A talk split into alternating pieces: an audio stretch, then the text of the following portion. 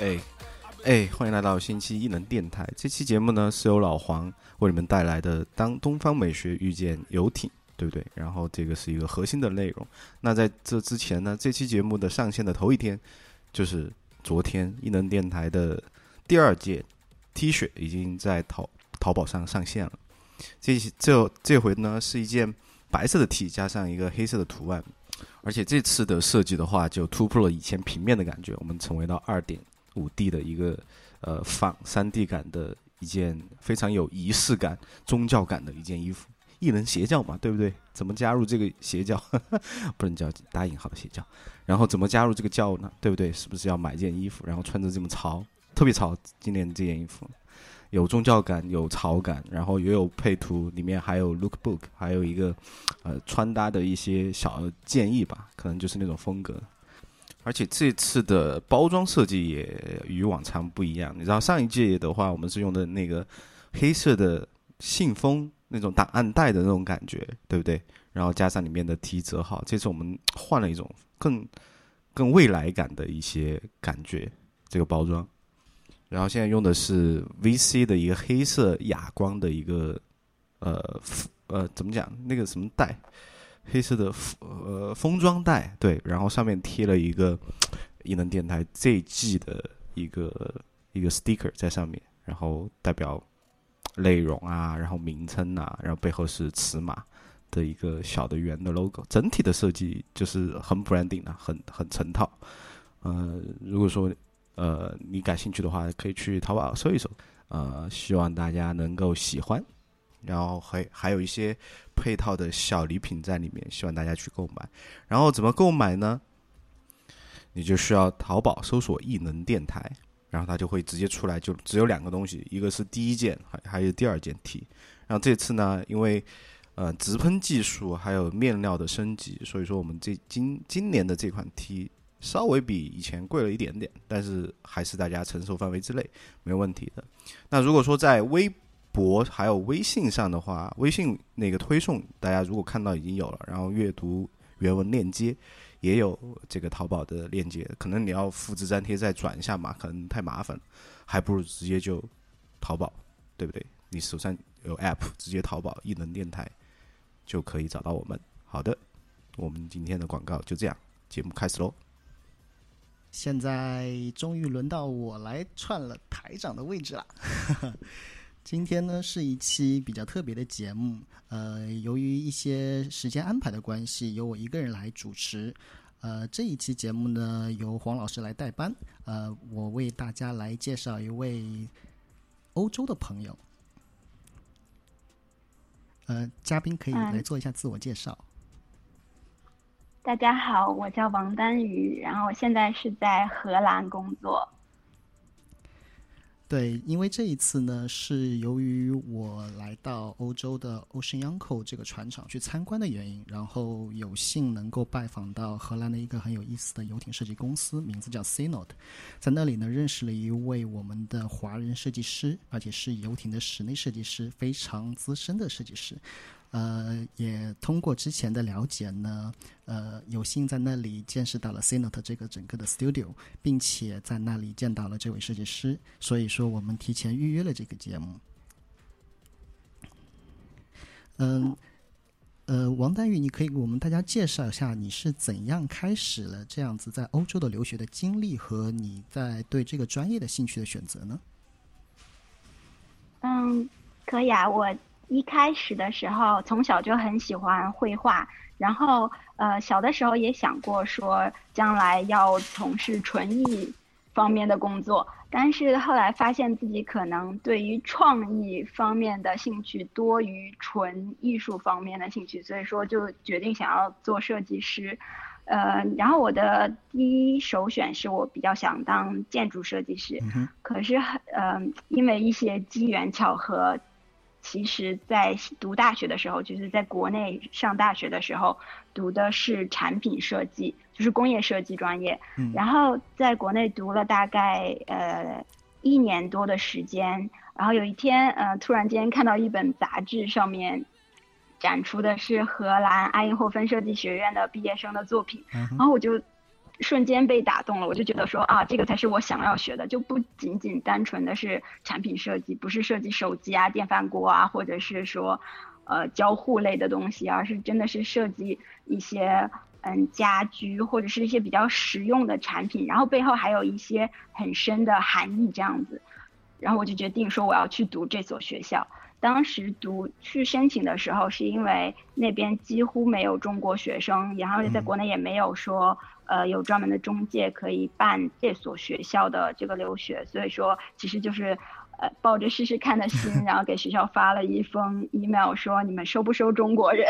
然后那学校回复很快就说啊我们当然收啊，只要你来申请，然后那个时候就说好就自己去申请，申请上了之后，呃就放弃国内的这个。学校就直接到荷兰这边来读书了。也就是说，你嗯在国内读到一半的时候就已经决定要出国了，然后就毅然而然的决定了这个决，就做出了这个选择，对？对，对对，因为我其实在国内就有读大一，呃，然后就是觉得不是特别适合自己，所以其实大二的时候就在家里面准备英文啊这些考试，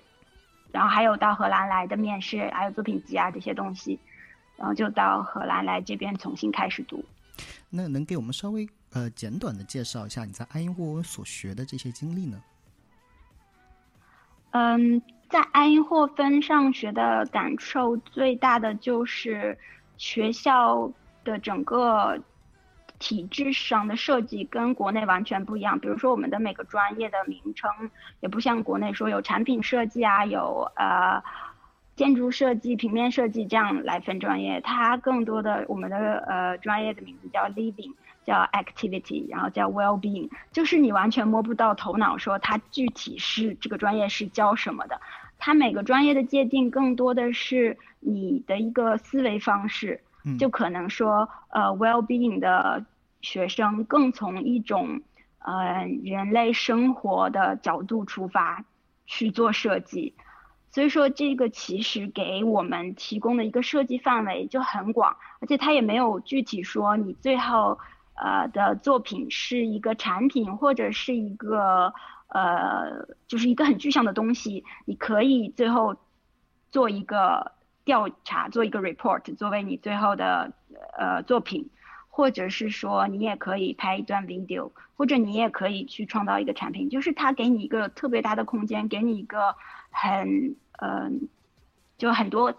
思考的空间，然后让你去自己摸索。但是我觉得这一点其实对于中国学生来讲是特别巨大的挑战，因为我们的一个思维方式从来就不是这样子的，我们更多的是喜欢去执行一个老师给的命令，而不是说完全靠自己去 develop 出来一个自己的命题。明白。明白，而且像你说的这种课题的展开的方式，可能跟我们在国内或者说是在美国所学的东西会稍稍有点不一样，因为我们可能更多的会是像知道一个项目的载体，就比如说它究竟是一个物象的，是一个什么样的物件，可能你在那边所学到的东西会更像是一个探索性的一个课题，就是它可能没有一个明确的。节点没有一个终点，说我们必须要设计一张椅子，或者说是我们必须要做一个怎样的物体，而是通过一些在设计的过程中的探讨和寻找的方式，然后再找到一个可行性的方法。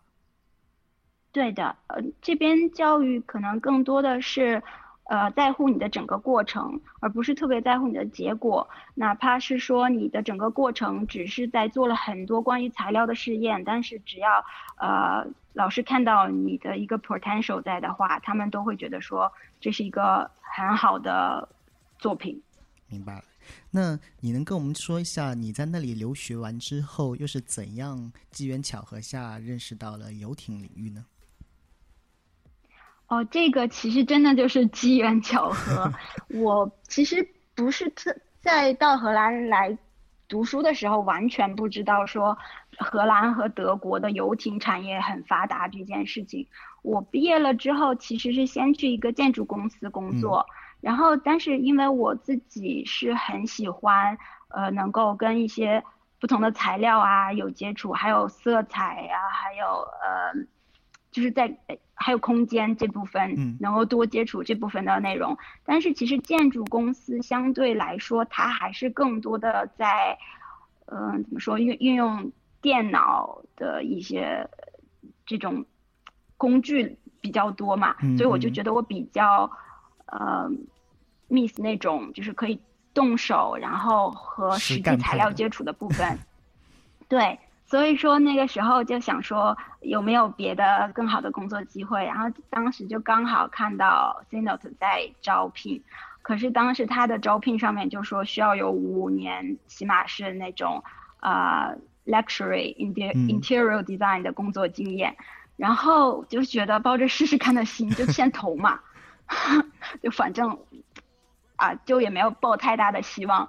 可是投了之后，因为当时其实因为在建筑公司也没有做很久，嗯所以说其实作品里面的很多东西还是在学校里面的一些作品。嗯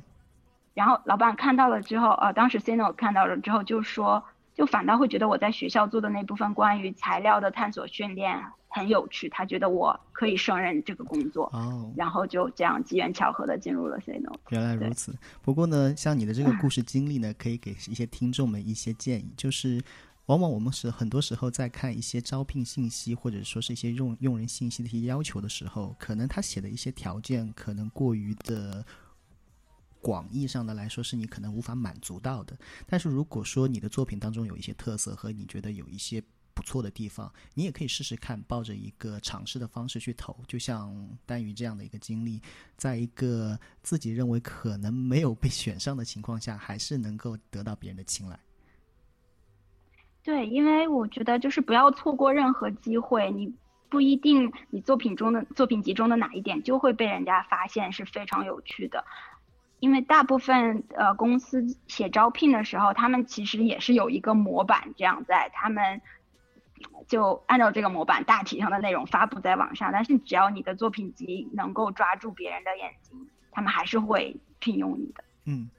嗯。对那么接下来的环节呢，可以为我们稍微介绍一下 C Note 这个的设计 studio，因为作为我来说，因为我是一个很喜欢游艇设计和一些建筑设计的一个设计师，所以说我嗯对这个公司非常的了解，而且我非常喜欢它的室内的设计的风格和它的一些一些嗯设计哲学。那么作为你来说，你可以从你作为公司的内部的一个员工的角度上来说，你可以为大家来介绍一下 C Note 这个设计公司吗？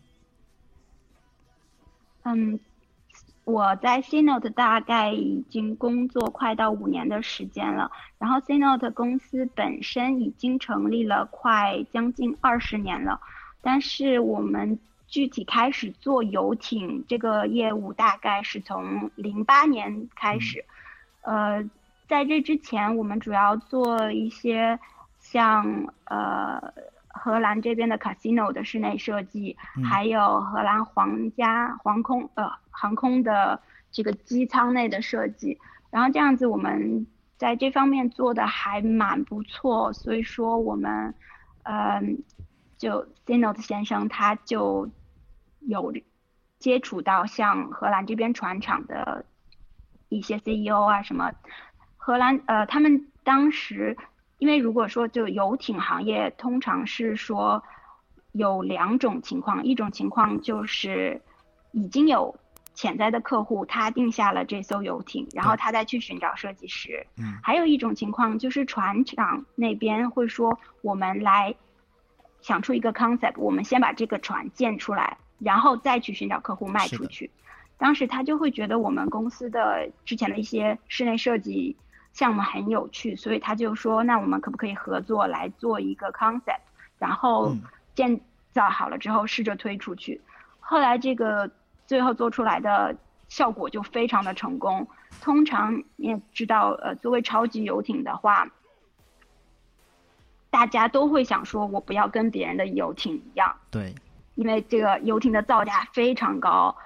所以说大家都想说我是需要独一无二的游艇。嗯但是我们公司当时设计出来了这个游艇之后，呃，就同样的一个模型卖出去了三艘，这个几乎就是在游艇行业不太可能的事情，除非就是做的真的很好，他们才会说我愿意出这么大一笔钱去购买跟别人同样的一个艇。是的，呃，据我的经验来说，我了解到的一些像客户来到游艇厂，他们想要去订购游艇的时候，他们总会带着这样的一个观点，就是我想要一艘跟那个一样的，然后比它再大一点的，总会有这样的一种出发点。对，是他可能在外观上会说啊。有一些相似程度是可以，但是它肯定不会说要完全一样的。对。但是我们当时做的这三艘艇卖出去的是完全一样的外观和内饰设计，而且是真的客户是非常非常有名的人。嗯，能让我们说一下他的这一艘船的名字吗？嗯，当时做的是呃 Musashi，然后他的呃这个客户是就是现在的 C 呃甲骨文的 CEO Larry Ellison。它是对，它是八十七点八米，相当大的一艘船。当时，嗯，对，所以这样子，我们公司就开始进入到游艇，就超级游艇这个圈子里面。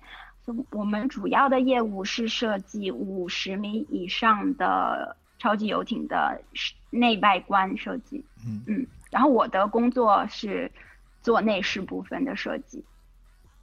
明白了。呃，从我的角度上，因为我稍微知道一点点这艘船的信息，我也可以给大家作为一些补充。呃，因为 Larry Ellison 呢，他是一个美国的硅谷的一位，可以说是相相当的花花公子。然后呢，他有着非常自己喜欢的一些独特的品味，而且他自己私人赞助了整个美国的叫做 American Cup 的美洲杯这样的一个运动帆船的一个赛事，他整个人独自赞助了美国队的所有的项目。呃，同时呢，他也是一个游艇的爱好者。所以说，这也是为什么他会选择去订一艘非常大的超级游艇作为自己的玩具。而且呢，据我所知，呃，他并不是一个好像特别很崇尚或者是喜欢东方元素的一个是呃一一位一位硅谷英豪。但是我也不知道为什么会有这样的一个很机缘巧合的故事，他会选定了一艘。呃，Sino 呃，Sino 设计的叫 Musashi 的这艘游艇，而且你要知道，Musashi 的整个名字就是五藏号。那你可以让我们更多的去来揭露一下这个故事吗？嗯，其实游艇设计行业是一个相对比较传统的行业。如果现在有机会去看一些大概在零几年或者是。一一一二年建造好的游艇的话，你会发现它的其实这个整个室内设计还是一个很传统的风格，它上面会有很多的圆角。包括像它选用的材料也大部分会是那种颜色比较发黄、发橘黄的这种柚木啊，嗯，还有一些呃皮质的选择，所以说它其实看上去不是一个特别清新的色调。但是当时因为我们公司其实在开始做游艇设计的时候，刚好也因为我们是一个外来者，也是一个新的尝试，所以说我们就抱着一种要完全颠覆。大家对游艇既有印象的出发点去做的，嗯所以当时做出的这个 Musashi，它上面其实就去掉了很多圆角，我们就把一种更加嗯怎么说比较简洁，然后有一种东方风格的呃基调带到这个游艇中，包括色彩上的运用，我们也用了很多呃浅色的木头。和一些很深色的木头相搭配，这样整个游艇的室内看上去就更加庄重，然后也比较清新。另外，也有一种比较呃男性化的感觉。我觉得当时他就是看中了这一点，然后就觉得说真的是很与众不同，所以说就定下了穆萨西。是的，因为我在看很多公司的一些就是官网的时候，我会发现 Cino 的作品会非常的与众不同，因为我会感觉它整个就是能够很好的提炼到了东方的一种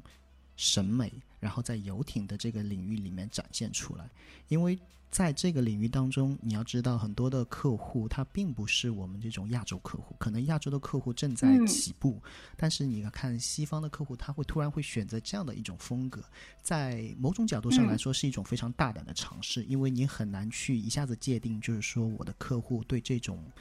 东方审美是非常的感冒。呃，我觉得这一点上来说，从 c e n o t 的角度上来说，是一个很大胆的尝试。嗯，对。但是其实我觉得有一些客户他们在看我们的设计，也不会说啊，这就是一种东方的设计，他可能更多的看到的是一种比较偏向自然化的一种设计。而且现在的游艇整个行业技术发展，游艇的稳定性也比之前高了，所以说不需要做那么多的软包啊和圆角，这其实给了呃游艇室内设计和外观设计更大的可能性。包括在外观设计上，我们也可以采用更多的玻璃墙面，然后让更多的自然光透进来，这也对整个室内设计的材料上面的选择，其实起一个很大的作用，因为呃。以前的话有很多这种深色黄色的木料去选择，它这种木料其实跟呃自然光出现反应的怎么说呃几率会比较小，所以说它的颜色改变不会那么多。但现在如果说更多的自然光可以带到游艇的室内空间上，我们就要在选择材料的上面也要更考更加考虑是不是会褪色呀，这个色调会怎么做变化这样子的事情。那么，呃，在你的工作的经历当中，有没有觉得是哪些是非常有意思的东西呢？就是说，你在这里工作的时候，你发现，哎，好像这个是我没有尝试过，或者说是这个是对我来说非常有挑战性的东西呢？嗯，我觉得做游艇设计最有趣的就是每一天你都在接受不同的挑战，因为我我。我也说了，就客户最大的心愿就是我不要跟别人有一样的东西。对。所以你就是要不停的给他新的东西、新的材料，还有就是呃，游艇上面很多时候我们真的会选用就非常难找到的材料，然后就要大量的使用。有有的时候我们可能说做一艘游艇就用光。就当时可能说，现在几十年世界上仅存的这种材料，就是全部用光，用在这一艘游艇上。这个简直就是呃，像是私人定制，已经把这样的一种材料几乎买断的感觉。是啊，是啊，这个好多时候我们在做新的游艇的时候，也是说，啊，那我们这个地方想用这种材料，然后说不可以，因为这个已经在。别的人的游艇上已经全部都用掉了，所以说每次其实要开始一个新项目，就要开始一个完全的对于材料的一个新的 research。嗯，听上去很像是在高级日本寿司店里想去吃一些很好的一些 sashimi 的时候，发现这个鱼已经没有了。对，是，而且就是客户真的是会，嗯。有不同的一些 idea，他会经常的去改变他的 idea，然后你就要不停的去做呃改变。还有一个就是因为游艇设计，它其实是会在建造之前先完成，但是并不是等于说这就是最终固定的，嗯，肯定是在建造的过程中，你要不停的去推敲，跟船厂那边去做一个配合。所以说这个怎么样把你的设计完全的。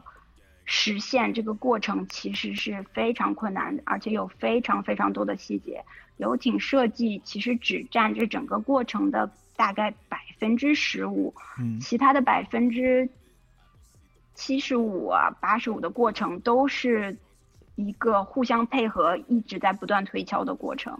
是的，而且就像你刚才提到的，有两点，一个就是，呃，对于高级定制的这种设计的话，它并不于。呃，并不相同于传统的这种批量性的生产，它有很多的东西是特殊的，是独一的。就像我之前所听过的一个朋友，他也聊过，他说为什么呃，在一些海洋文化比较强的国家里面的一些呃 upper class，就是我们说的这些富人阶层，他们为什么会有喜欢去建造游艇的这样的一个想法？其实，呃，你把他们的这种生活经历，你回到中世纪的话，在在那些。年代或者说在那个时期的人，他们很想有一个自己的城堡，就是像这种我们说的就是 castle。但如果说像这种城堡，像现在的这种当今现在社会当中已经很少能够存在，或者说是你家里的一个超级豪宅，那他很可能会把这样的一个想法去延展到海面上。这样的话，因为你要知道，在海上还有很多空白的资源可以让他去填补这样的一个梦想。很多时候，对于这些客户来说，他们更多的是把这样的一个想法去扩展到海上的一种生活上。对，因为其实游艇对于这些客户来说就是他们的 holiday house。其实还有一个比较 好笑的点，就是之前呃，在 Trump 还在竞选总统的时候，嗯，我们就是想说，那他因为我们有很多美国客户，嗯，我们就想说他竞选总统。成与不成这件事会对我们行业有没有什么影响？当时也只是开玩笑的这样想一想。所以你你觉得他如果竞选成功，我们是会应该有更多的客户，还是就是有更少的客户？我个人认为他应该会有更多的客户，因为他首先本身也是一个商人，而且其次就是创普他也是有游艇的。我不知道我的这个答案对不对呢？对你你答对了，但是原因不是因为就是他有游艇。而是很多人会觉得说，钱会贬值。呃，在不不在他当总统这个期间，他们可以把更多时间花在海上，就 就是避免太多的在美国本土待着。哦，我明白，因为呃，有一点点我可以补充一下，因为在对于一些美国的富人阶级来说，他们的护照是可以很自由的出入其他国家。也就是说，呃，相比于像呃中国的这种富人阶层，他们出国或者说是在海上要到另一个国家度假的话，你会相对的会麻烦一点，因为你需要办理很多的手续和出关和检查这样的工作。但对于美国的这种超级客户来说，他可以今天哪天心情不好了，就可以开着船就可以去到古巴，或者说去到了其他的国家去玩一段时间再回来。那我可能觉得像刚才你说的这样的一个现象，就如同。很多人抱怨这个总统有多糟糕的时候，他就会可能就开着他的船，开开心的到别的地方散散心了。对对对，我有一个客户就跟我说，就是在竞选前就跟我说，他说没关系，我不不担心他成功或者不成功。他说反正他如果当选了，我就在海上待四年。真的是一个很任性的客户。对，对，因为其实呃。我觉得游艇最好的这点就是它是一个 holiday house，然后它其实就是一个可以移动的 holiday house，而客户其实都他们不会在游艇航行的时候在上面，他们通常都会指定船长说哦，开到呃就意大利这边萨丁尼亚或者在哪边，在那边已经到那里，因为其实整个航行的过程还是比较呃颠簸嘛，不可能说完全做到很稳定。所以他们通常都是说船舶船已经停在那，游艇已经停在那，然后他们就直接飞到意大利这边，然后在船上度假。所以说也是一种多种交通工具的一些并并用的方式，就是他可能并不会长期伴随着船船长在海上一起共患难颠簸。不会不会，这个这个是完全不会的，所有的客户都不会这样子。对，因为就是那个还是很颠簸，他们只是会到时候。呃，直接用自己的私人飞机，然后再搭自己的直升机，直接降落在自己的游艇明白，明白。这也是为什么我之前听到了一个客户，他会说，呃，我觉得一个直升机甲板不够，我要两个。然后在这个项目在建造的快结束的时候，临时又加了一个甲板。嗯，是。还有的时候，就就其实像这些能够定到八十九十或者一百米以上的游艇的客户，那就代表他们肯定不是只有一个游艇。因为大部分玩游艇的人，你不可能说开始级别就已经是这么大了，通常都是会从四十五十米开始，所以说通常他们都会有自己的两到三个艇同时停泊在那个地方，这样子就可以有 两到三个直升机也可以都降落在这些这些艇上。呃，你像我们又不经意的透露了另一个故事，就是这些客人他们不单单只是有一艘船，而且是有两到三艘船，可能还会组成一个小小的舰队。是啊，我其实遇到的客户就是呃，就会觉得很不可思议，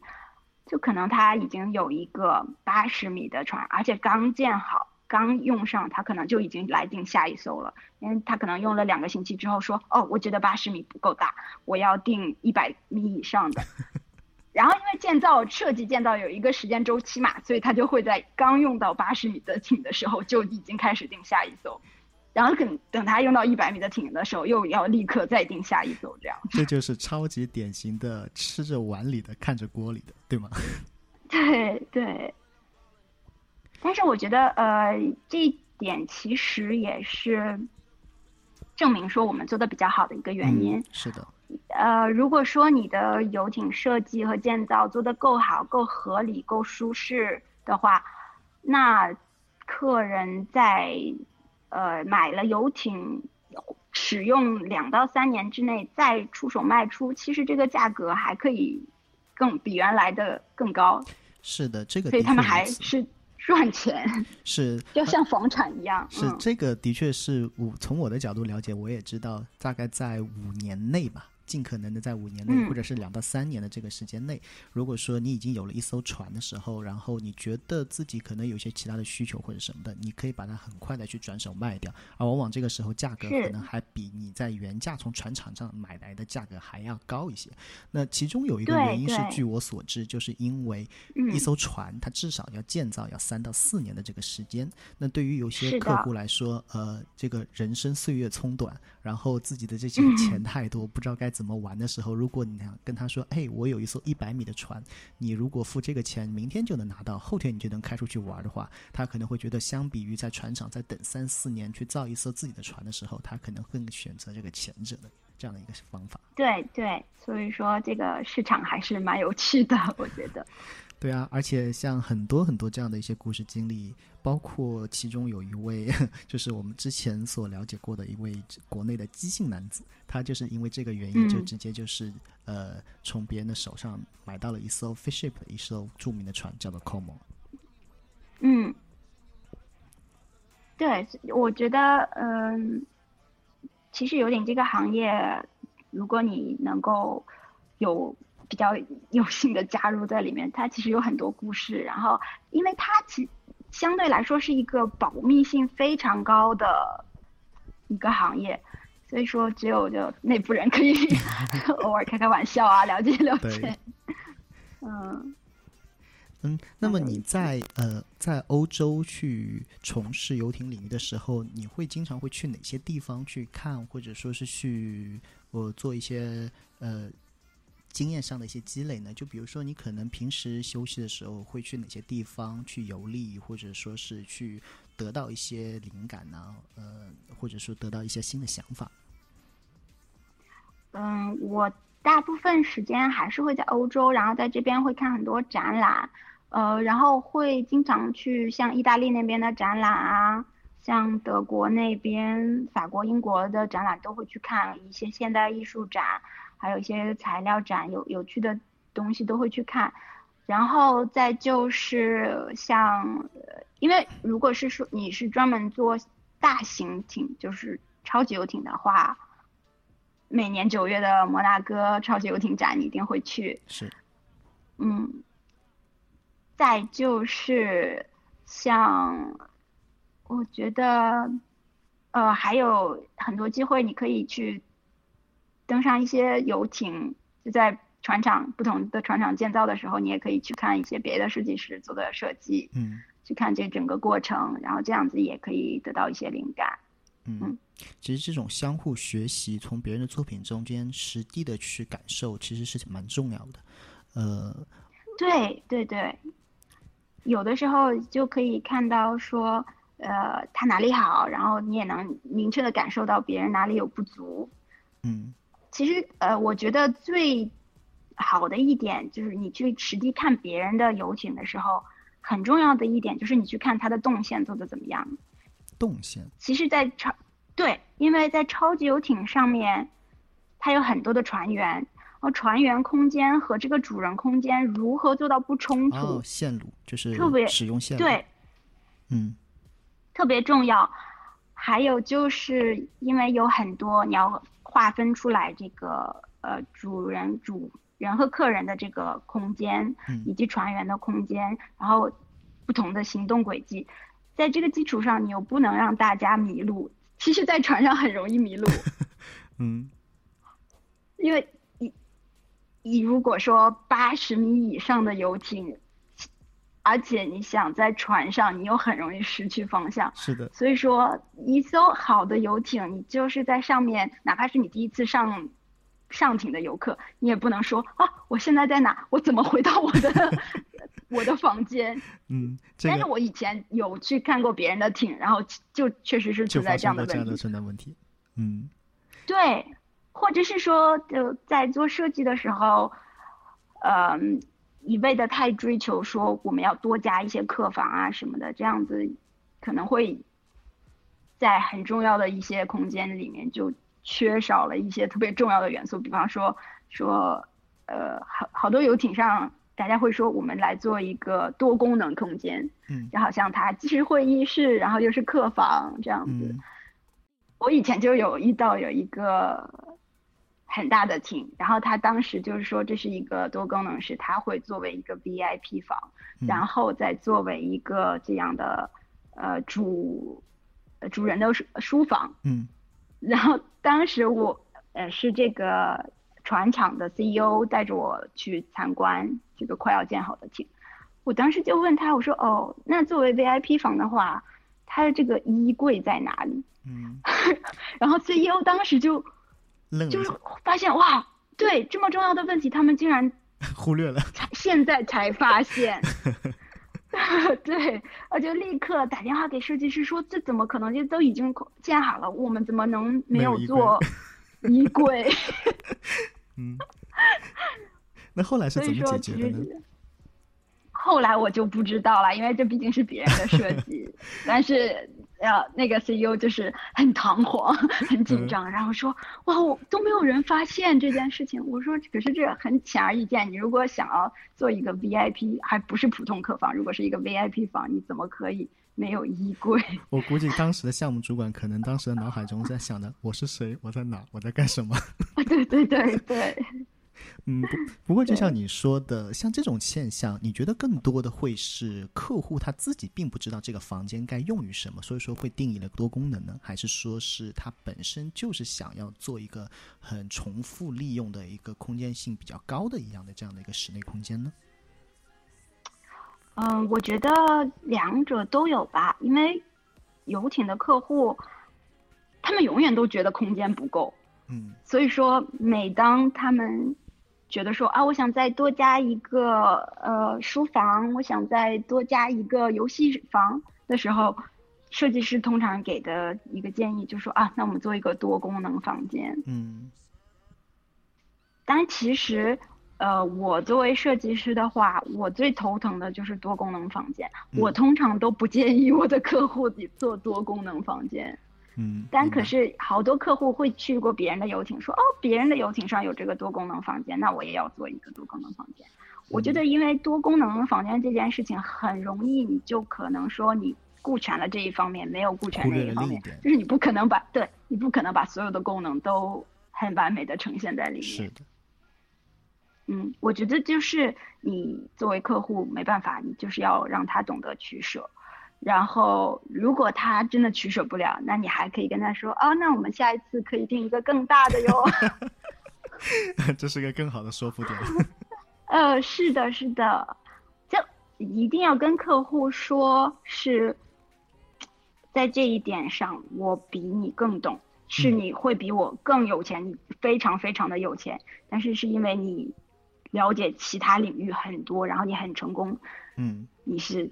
百万富翁、亿万富翁，但是在这一点上，我真的比你更确定这样子的设计是对的。哎，其我觉得反倒是你这样嗯很就 confirm 的时候，他就会觉得说啊，那我需要听你的。这个很重要，因为你向我们透露了一个很重要的一个信息点，就是很多时候我们会说，设计师在有些情况下，你需要去说服客户，或者说是我们可能会把嗯这个词换一下，变成了一个叫做你需要去教育客户。但往往很多时候，我们会被客户的一种甲方的身份去压着你，无法去做这样的一个任务。往往很多时候，可能嗯是因为他是给你付这个账单的这个主人，或者说是来说他的一些阅历，或者说他的一些呃所经历过的东西的 level 可能层次更高于我们的一些做设计师或者说是工程师或者说是项目的经理。嗯那往往在这个时候，我们很难做出一个角度的和姿态，说，哎，我在在说服你，在教育你。但往往很多这样的情况会发生。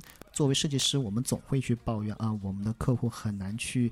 很懂我的审美，或很懂我的这个嗯这个观点。那你在遇到这种情况的时候，你会去怎样子去让你的客户更容易接受你的看法呢？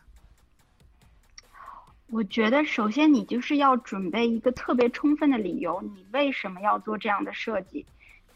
你首先要明确的说服自己，嗯你要让自己觉得说，我这个设计确实是做的是对的，确实就是应该是这样子的，然后你才能从这个角度去说服你的客户。如果说，我觉得大多数情况都是客户说啊，是不是应该这样啊？好多设计师就开始动摇了，会觉得说，啊，这可能确实是需要修改。但是我觉得你应该，第一，你应该有自信；第二，是你做这个设计的时候，你就应该充分考虑到各个点，最后你才得出来这样一个设计结论。嗯所以从这个角度，你其实可以更好的去说服你的客户。嗯，我相信听众们听到这一点的时候，就会可能开始思考如何去更好的去跟社跟自己的客户去做一些谈判，或者说做一些沟通，呃，而并不是我们单纯的去理解，就是说我们一定要把我们设计师的观点强行的加给客户，可能是或是说是从换位的角度去理解客户的需求之后，如何更好的去把我们的观点输送到他的脑海中，让他更容易去接受。对，因为毕竟我们是设计师，我们是真的是从事这个行业的，所以说在设计上我们真的是更有发言权。当然，我们也要是去考虑客户的一些实际情况，但是我觉得不应该就是一味的说客户说去修改就修改，因为大部分情况是，呃，我们是花费我们所有的时间在做设计，而客户只是花费大概一两个小时在看我们的设计。嗯所以说他的所有的这个呃 feedback 是在这短很短的时间内不是经过一个对一不是经过一个长期思考得出来的。而嗯我们做设计的时候是一个很长期的思考的过程，所以说他这这个短时间内给出的一个 feedback 非常容易在之后改变，他可能在两三天之后已经不记得他当时说了什么。嗯，你你能够可以跟我们说说看，你经历过的某一些项目当中，呃，最多的改变次数会是多少次呢？嗯，最多的改变次数是哇，大概在十次左右。我们对我，因为我们嗯其实，嗯，我们这个行业如果说做改动的话，就会很明确的说，按照改动来收费。哦，就是很明确的告诉对方，就是改动的次数和改动的收费标准。对，对的，所以我们呃，包括时间上的花费啊，还有呃人力上的花费，我们都会明确跟客户说，所以我们不会做那些呃比较无谓的改动。还有一些情况是我们的改动是呃在实际船的建造过程中，呃需要做出的调整，那一方面我们要根据船厂的需求，可能需要做相应的调整，对跟这是很正常的。我我觉得这对这个方面的改动更多，其实是呃，客户对于设计风格上的改动倒不会有那么多。嗯，嗯，明白了。另外就是呃，也也确实是跟客户每次都会说好的，我没有问题，我们可以做这样的修改，然后说但是请付账单。对，很多时候，对，总会遇到一些挑剔的客户。呃，在他们、嗯在他们嗯在设计开始的时候，总会跟你很自信的说，钱不是问题，或者说是改动不是问题。然后，当然了，他们总会在在听到方案，或者说是在了解到这个方案的过程当中，总是会给你提出这样那样的一些意见。看来，在这个行业中，也是同样如此存在这样的现象。对，呃，其实在这个行业里面还有一个，我个人觉得会给整个设计过程造成一挺多影响的一点，就是因为你的客户实在就是特别高端的人，嗯他们都是有自己的客户代表的，很多时候你没有办法直接去跟客户做一个接触和沟通，呃，也许一个项目四年过程中你只能见到客户三次，而其他这个时间你都要不停的去跟这个客户代表联系，而客户代表不是一个，他可能不是一个设计师，他可能只是一个呃，像是机械出身啊，或者是说呃财务出身的人，嗯。所以，他其实，在作为一个中转，把你的这个想法传达给客户的这个过程中，他很可能就 miss 掉很多很重要的地方。所以，在这个时候，你本身的设计更需要具有说服力才行，因为你本本人不能在那里解释你的设计。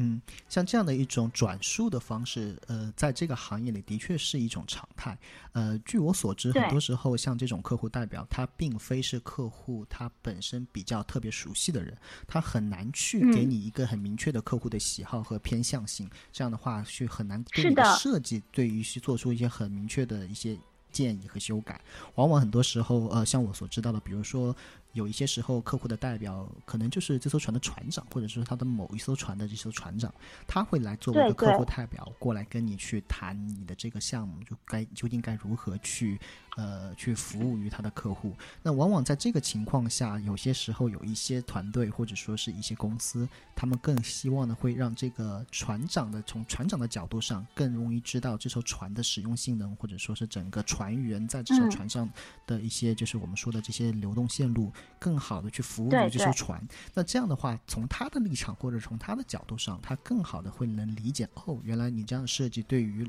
我们作为船员或者对于船长来说，在使用上有更多的便利性，那他也更容易去感同身受的去把这个方案推销给他的客户。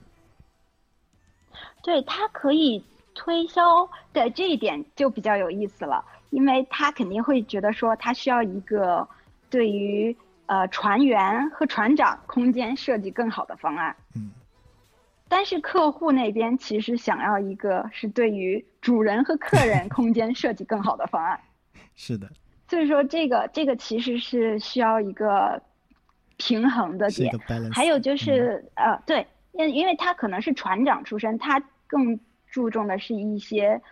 比较实际的问题，他可能不会太注重具体的一个美观啊。嗯。呃，比如材料的选择，他不会在意说这个地方是用木头还是用石头，但是然后石头和木头的价格会完全的不不同，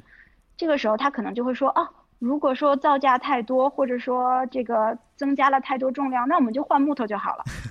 他，嗯对，如果说这个船长就这样很草率的做出这样的一个决定，然后把这样的决定直接转达给客户的话，这对我们来说就是非常麻烦的一件事情。对于设计师来说，这是很大的改变了。对对，因为我们的设计方案是有目的性的，这个地方为什么要用石材不用木材，这都是有原因的，这都是我们花了很多时间去考量的一个结果。嗯，那看来在这个过程当中，转述其实是一个很有意思的一个学问，很多时候我们会忽略了这样的一个现象。呃，我不知道在其他的领域当中是否有一些。呃，设计师会遇到相似的经历，就像是我们说的，当你把一个作品去给你的甲方去汇报的时候，可能你的甲方的背后还有一位更大的执行人或者是意见的决定者。那往往这个时候，我们该如何去调整这样的一种关系，让你的信息和你的设计的想法更容易去直击到你的那一位客户甲方代表，让他更容易明白你的作品。就是呃，从你的角度上，你认为游艇的室内设计会有哪些新的期待和突破呢？呃，我觉得就是我说，呃，游艇的稳定性变得更高，然后包括呃这个外观的材料的一些呃上面的一些提高，所以其实游艇可以越来越像。建筑性靠近，它可以变成一个更加简单的空间，就是它它在空间的结构上可以变得更加轻薄，然后更有建筑感。嗯，其实因为你现在去看这个世界上有非常多很了不起的建筑，嗯，然后就是你觉得它的空间充满艺术性，但是我觉得在游艇。界你还没有看到过一艘游艇，你会觉得说哇，它的整个从外观到内部结构充满了一种建筑性的美感。嗯，因为它呃，根据游艇上的一些性能啊什么，有很多地方需要妥协。但我觉得这个地方可以逐步逐步的提高，然后包括有越来越多的一些不是专门从事游艇行业的呃人慢慢加入到这个行业中，他们也会带来更多新鲜的想法。嗯，所以我觉得游艇一定会往一种更简洁、更实用、更有未来感和自然感的方向，嗯，去发展。嗯，我觉我也很认同你的这个想法，因为我也觉得在很多角度上来说，游艇的这个领域它更多的是综合信息的一个积累，不单单只是这个行业内的资深设计师或者是建筑师他来去服务于这个行业，因为据我们所知，很多时候在在之前来说吧，我们并不是知道说专门有一个是游艇设计师这个领域，更多的它是有一些工程师和一些 海上结构的一些。呃，结构师，他们更多的去去操刀了整个游艇的设计。那慢慢由随着行业的发展和扩散，慢慢会有一些专业的设计师去进入这个领域，开始去为这些游艇提出了一些大胆的问号，或者说是一些可行性的方法。那么基于这些尝试不断的去推动的时候，才会有一些新的可能性。嗯，对，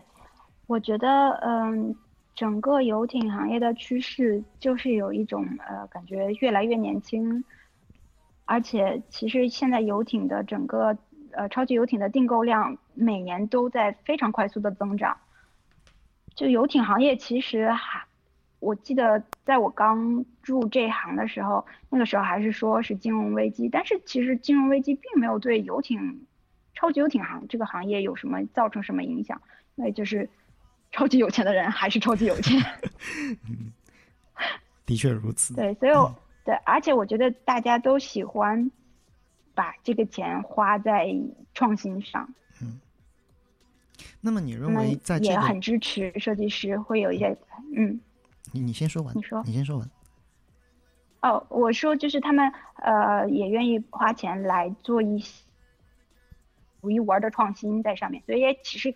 给我们设计师一个很大的空间了。嗯，那么你觉得在这个领域中间的话，如果对于这个领域感兴趣的人来说，他需要哪一些知识方面的积累呢？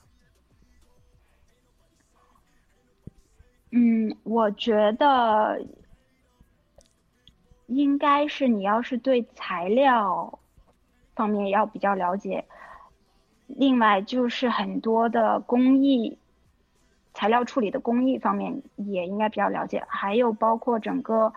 呃，室内结构啊，嗯，像室内灯光设计，到我我应该怎么说？是，可以积累的东西，都尽量积累，因为我们做游艇设计的话，真的是就事无巨细，像。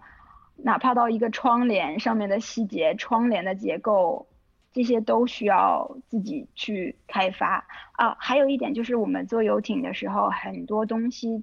家具都是定制，因为要完全符合这个游艇的空间。所以说，不仅是要做室内的硬装、软装，你还要设计所有家具。就是说，大到空间，小到产品，都需要去做一些这样方面的经验上的积累。是的，是的，包括挑选艺术品，挑选这些呃床上用品，呃，还有像餐盘啊这样子的东西都要多去了解。嗯，那很多很多人会有些好奇的地方，就是相比较于建筑的室内设计，你认为呃游艇的室内设计有哪些特殊性呢？游艇上面的室内设计会有大量的细节，因为游艇上的空间并不是那么的大，所以说其实所有的墙面、所有的家居，它离你的距离都非常近。它不像在建筑空间里面，你会觉得啊，天花可以做到三米高、四米高，那天花上面有没有细节并不重要，但是在游艇上。很多时候，你如果能天花做到两米四的话，我们已经觉得说哇，好高啊！所以说，在一个空间相对比较小，那所有东西都离你的距离比较近的时候，细节就非常重要。我说的细节不仅仅是，呃，在上面会有，呃一些怎么说不同的层次的处理，还更多的就是本身这个材料的处理问题。这个地方应该是高光还是哑光？哑光应该是做多少程度的哑光？高光应该做多少程度的高光？因为有的时候普通的高光。在呃阳光底下看，你还是能够看到它的表面上会有一些斑驳，但是在一个建筑空间里面，不会对这种材料的要求那么的高。明白。但是在游艇上面，对于对对于这一点点的小细节的要求要求都非常高，包括每一个结构是怎么连接的，呃，每一个这个 LED 灯的角度是怎么去装的，因为你不能让客户有。一点机会看到这个 LED 灯上面的 spot，也就是说，他们并不愿意看到的光源，但是喜欢看到那种光线被散射出来的感觉。对对，因为呃，包括呃，整个连接过程，说你也不能看到有一点点胶水，整连接之间的 嗯，细要做多大，这些都是需要知道。明白。嗯，的确像你说的，呃，花了。花了几亿美金去造的游艇，结果发现上面还有一些胶水的痕迹，那的确是给人一种很不好的感受。是啊，是啊，所以说这个真的特别重要。就，嗯，而且在游艇行业，我怎么说也是分这个梯梯队的，呃，像德国和荷兰是。造最好的超级游艇的，嗯，所以说这边的工艺是最最好的，然后其次是像意大利啊、英国啊，嗯，然后再下面就是土耳其啊之类的国家，就是精致感的梯队。对对对，这边嗯，荷兰和德国人真的是相对比较严谨，是的，能看得出来这个游艇的整个质量是完全会不一样，是。嗯，那我还有最后一个问题，就是从你的角度，从游艇室内设计的角度，你觉得游艇的外观设计可以如何更好的密切衔接室内设计呢？嗯，这个其实也是我们公司最近几年一直都是在考虑发展的一个方向，就是怎么让室内和室外空间更好的融合起来。嗯，因为。就是好多游艇上面的呃室内大厅啊这样子的空间，其实现在都可以做到更加的打开。嗯，所以说我们希望能让室内和室外空间变得没有一个很明确的界限，而变得更加模糊。很多室内的材料可以更多的用在室外，室外的材料也能更多的用进室内。包括在采光上面，我们也更想呃把室内和室外这种连接性做得更强。是的，所以我觉得这个对，在将来也是一个趋势。嗯，就像现在呃，很多游艇上也会挂，我觉得就有一些像那种可以 transfer 的空间，比如说整个在升起来变成一个呃休息的大厅，所以说整个室外空间可以立刻转化成一个半室内的空间，这样子。对。现在都已经可以做到，的确是像你说的这样子，这个空间它没有一个很明确的局限于，就是说这块区域究竟室内，或者说那个区域就是室外，很多时候会给人感觉就是我可以将这种空间之间的一种互通性可以很快的打开。对，所以就因为游艇上的空间，像我说的也不是很大，比较小，所以这种室内外连接的这种做法就。有一种把室内空间延展出去，你不去定义这个空间到底有多大，嗯，就让人有一种啊比较开阔的感觉。明白了，那很好。我们现在的节目现在正好收拾到一个尾声，呃，非常感谢这一期我们的嘉宾可以为我们做一个很详细、很专业性的一个去解答。呃呃，在这里呢，我也很希望，如果有对这个领域感兴趣的朋友和听众呢，可以给我们写一些这样的问题和一些自己的一些想法，我们也可以去邀请我们的淡鱼为我们去做一些进一步的一些分析。那行，特别谢谢你们邀请我。那 没事，那这样的话，我们呃时候也不早了，因为我们这个是一次远程的一次连线，我们的嘉宾也是在荷兰的深夜在为我们做这样的一个一个采访，呃，再次感谢我们的嘉宾参与到我们这一期的节目。嗯，谢谢。OK，那先到这里，那大家晚安。晚安。拜拜。